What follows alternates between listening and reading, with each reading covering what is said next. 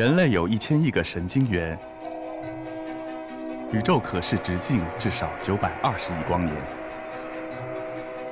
从无限小到无限大，在中科院 SELF 讲坛一起探索未知的世界。本节目由中科院 SELF 讲坛出品，喜马拉雅独家播出。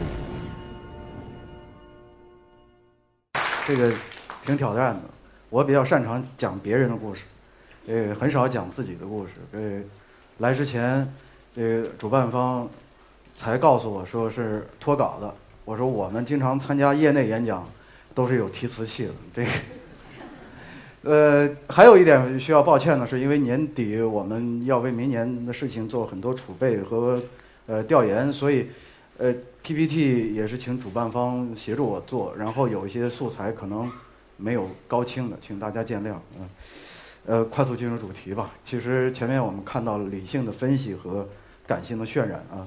语言的艺术，我们才知道这个没有莎士比亚先生，可能英语永远沉沦在中世纪的没落里。对，现在才成了国际贸易语言。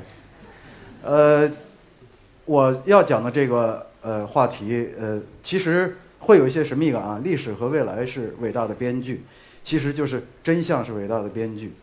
呃，为什么我对这句话那么记忆犹新？尤其是我现在其实。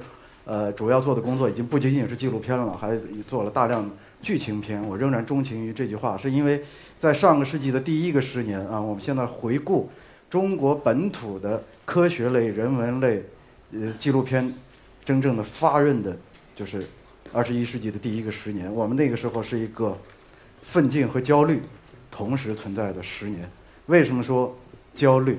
嗯，那个时候是互联网一点零的时代。中国人开始有更多的渠道和国际交流和世界交流，不光倾听也可以发声。那个时候是个知识爆炸的时代，我们在多渠道的多向度的这种沟通和交流当中，我们让世界感受到了中国是纪录片最大的收看人群，或者说是最大的市场。所以，就像好莱坞大片一样，国家地理。Discovery、BBC、History Channel 很多纪录片机构，他们的影片作品都以译制片的形式进入到了中国。在那第一个十年，我们看到的大量的纪录片作品实际上是译制片作品，这就是我们的焦虑所在。那么，作为中国的纪录片人、本土的纪录片人，我们既有责任和国际接轨，掌握国际通用的语境。我们也有责任，用国际通行的影像和语态制作中国本土的内容，向世界发声。所以我说，第一个十年是奋起和焦虑都在的一个时代。我们发起了一系列我们今天看来可以用伟大来形容的纪录片实验。那么，探索发现就是那一系列伟大的纪录片实验当中之一啊。我有幸成为了其中的一份子。那个时候，我们创造了很多第一，呃，不光是题题材啊，第一部中国的动画纪录片，第一部中国的记录剧情片，第一部中国的这种跨越地理国界的大型电视行动、科学事件直播等等，都是之前所没有看到过的。我举一个范例啊，我们。做的一个第一的一个范例，历史题材，我们做过一个北洋水师，那个时候也是中国人第一次以纪录片形态来检讨这个在中国晚清历史上，包括也是军事史上一个一个莫大的一个悲剧。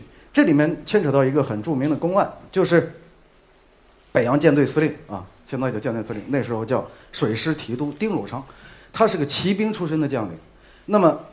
呃在互联网一点零时代，大家可以看到很多网络发生了，很多网文作者诟病他，说他是个骑兵将领。在大东沟海战当中，这个中国海军一开始排出的这种楔形阵型，无疑是骑兵阵型。这是一个不懂海军战术的骑兵将领的妄为啊，无能无知而为之。我们不信。然后我们和我们。那个时候为数很少的愿意和我们合作的研究者，共同组成了一个团队。啊，这研究者包括现在在证券界已经很有名的江明先生。呃，我们的研究的触角甚至到了日本，我们拿到了北洋舰队和日本当时日本叫日本联合舰队的照片、影像、资料、数据，我们试图解开这段公案。一八九四年九月十七日啊，那个是那个世纪最大的一次蒸汽机海战，很少有人知道。早上，丁汝昌在望远镜里看到了日本舰队以一字纵队的方式，啊，出现在他的视野里的时候，他迅速把他的舰队变成了双横队，计划变成双横队。什么叫双横队？啊，这个是早期的这个纪录片资料，可能这个清晰度会有些问题。呃，十艘军舰排成了五队，每队两艘舰，前后各一艘，每一组都是一艘姊妹舰。比如说排在最中间的就是定远舰、镇远舰，那旁边就依次有来远舰、经远舰、致远舰、靖远舰。那么最右边的，也就是最弱的，超勇舰、扬威舰，当时的木壳军舰。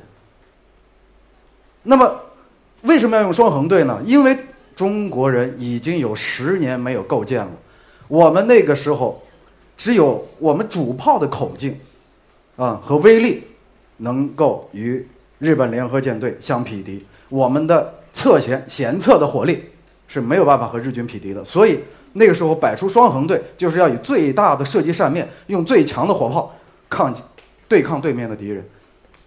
这个就今天的。海战史专家来讲，也没有诟病这种阵型，但是后面出现了大家不可思议的现象，在攻击阵型与日军接近的当中，变成了楔形队形，一个尖冒出来了。为什么？这恰恰是很多网文作者，甚至一些网络暴力分子吧，啊，去诟病丁汝昌先生的这个。一个最主要的一个理由，他为什么会排出这种无知的阵型？但是我们从中间解读出来的，恰恰是那个时代的悲哀，是那支海军的悲壮。我前面说了，我中国北洋舰队已经有十年没有购买军舰了，所以那个时候的军舰已经进入一个老化期，十年一个迭代，尤其是在进入现近代的这个装甲舰的时代。所以，我们没有办法。我们把最强的主力舰排在了最正中间，我们把弱舰排在了两边。那么，舰队在以双横队往前行驶的时候，恰恰是中间的马力最强冲到了最前，两侧马力最弱落在了后面，变成了一个楔形队形。我们那个时候马力不如别人，吨位不如别人，火力不如别人，机动性不如别人。但是我们的战术观念并没有比别人落后，我们证明了这一点。日本人也，他们也，他们的史学者、战争史学者也对这点表示认同。这是一个悲哀，也是一个悲壮。